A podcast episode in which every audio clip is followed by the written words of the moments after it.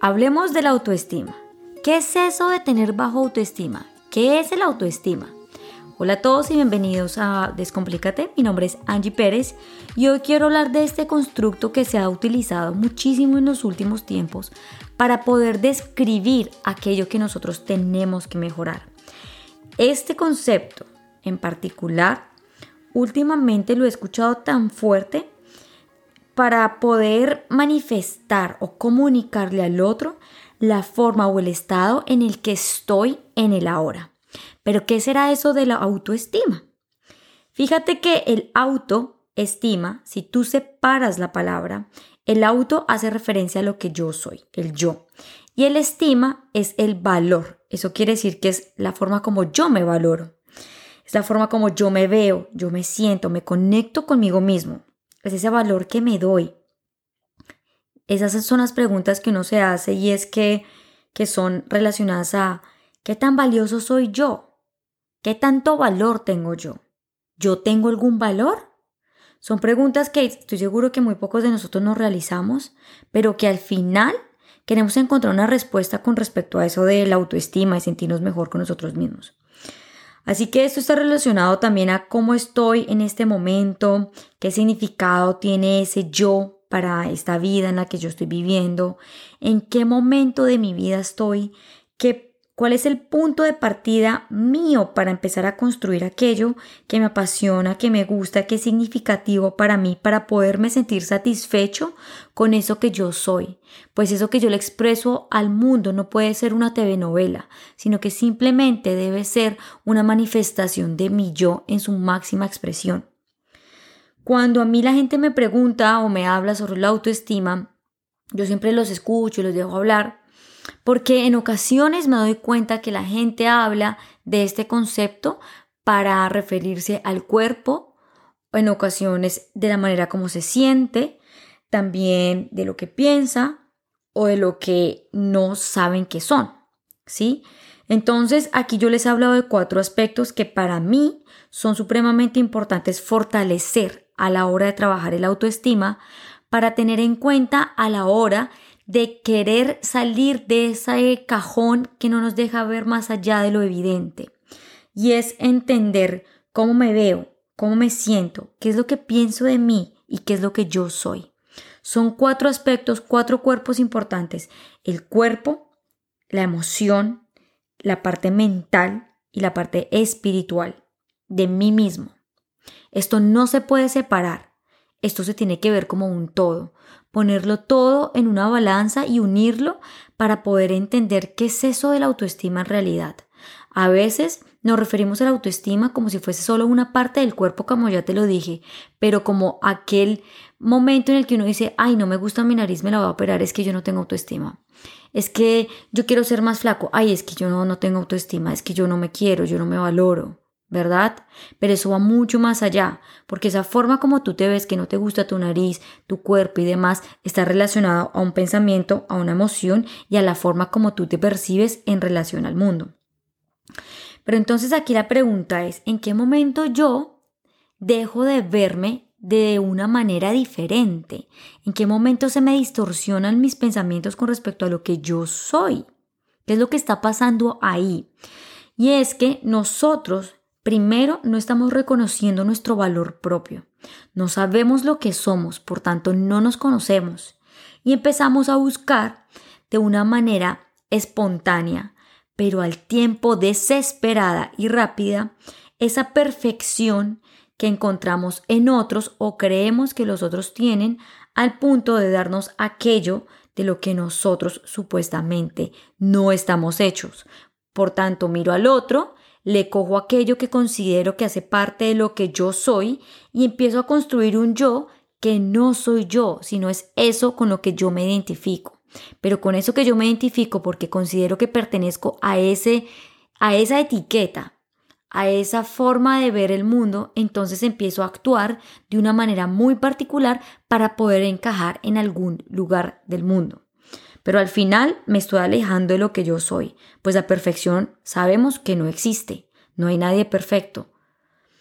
Tercero, nos exigimos tanto en querer lograr esa eh, perfección que llegamos a un punto de un agotamiento físico y emocional, pues todo el tiempo estamos pensando cómo podemos ser mejores y mejores personas y me exijo demasiado cortando mi alimentación, dejo de comer, dejo, evito mis pensamientos, evito mis emociones, evito llorar, evito sentir. Y esto hace que nos cansemos y lleguemos a un punto en el que tengamos que buscar ayuda profesional, que no está mal, sino que son las personas que te van a ayudar a ver y a quitarte estos velos. También tienes unos pensamientos tan potentes acerca de ti mismo que todo el tiempo te estás autocriticando. Yo siempre le he dicho a la gente que no hay una persona que se juzgue más hacia uno mismo que somos nosotros con respecto a cómo nos vemos. Nos encanta mirarnos al espejo y vernos absolutamente todo lo negativo que poseemos. Es muy difícil encontrar una persona que se mire al espejo y diga, soy inteligente, soy sabio, soy merecedor, soy abundante, soy próspero, tengo una belleza y una luz dentro de mí que siempre está encendida. Por el contrario, nos estamos mirando y nos decimos que feo, no, no, no soy suficiente, me van a quedar mal. Bueno, y así sucesivamente vienen un montón de pensamientos negativos acerca de nosotros mismos y por tanto pues así también nos ve el mundo, ¿verdad? ¿Qué tipo de comportamientos tendemos a tener nosotros cuando nos fijamos mucho, nos identificamos tanto con el cuerpo y olvidamos de alguna manera lo que es estimarnos, amarnos y valorarnos? Entonces, primero, tendemos a tener un fuerte patrón en generalizar todo está mal, todo es imposible, es difícil de lograr, todos nos miran, a nadie le gusta, todo está erróneo y equivocado, ¿sí? Y de la misma manera nos miramos, todo lo de mi cuerpo no funciona, todo lo tengo que mejorar, todo tiene que estar perfecto, todo tiene que ser cada vez mejor. Porque para ti nunca nada es suficiente porque eso es lo que el mundo te dice, ¿verdad? Al mismo tiempo, tenemos una adivinación de pensamiento. Nos encanta adivinar lo que piensa el otro de nosotros. Llegamos a un punto en el que decimos, yo sé lo que usted está pensando y lo interrumpimos. Yo sé lo que este jefe va a decir acerca de mí, lo que mi papá me va a criticar, lo que mi amigo me va a decir. Y llega, llega a, un, a, un, a un estado que no podemos arrancar ni avanzar porque todo el tiempo estamos pegados con respecto a eso que los otros también dicen, ¿no? Y, creemos todo el tiempo adivinando lo que el otro va a decir y va a pensar con respecto a lo que nosotros somos y nos paramos y nos frenamos con respecto a nuestra expresión porque para nosotros es más importante lo que los otros piensan y no lo que nosotros sentimos. Después de generalizar y decir que todo está mal y tener una adivinación de pensamiento, hacemos un análisis propio, negativo y autodestructivo, en el que constantemente nos estamos diciendo lo, poco suficientes que somos, lo no buenos para nada, no sabemos nada, nunca es suficiente y demás. Y llegamos a un punto de pensar que estamos totalmente equivocados en la manera en que nosotros pensamos, actuamos y sentimos. Y esto hace que nuestros sueños se derrumben y, y de la misma manera la forma como vemos el mundo empieza a cambiar. Y esto pues puede llegar a ser un poco triste porque no sabemos hacia dónde vamos.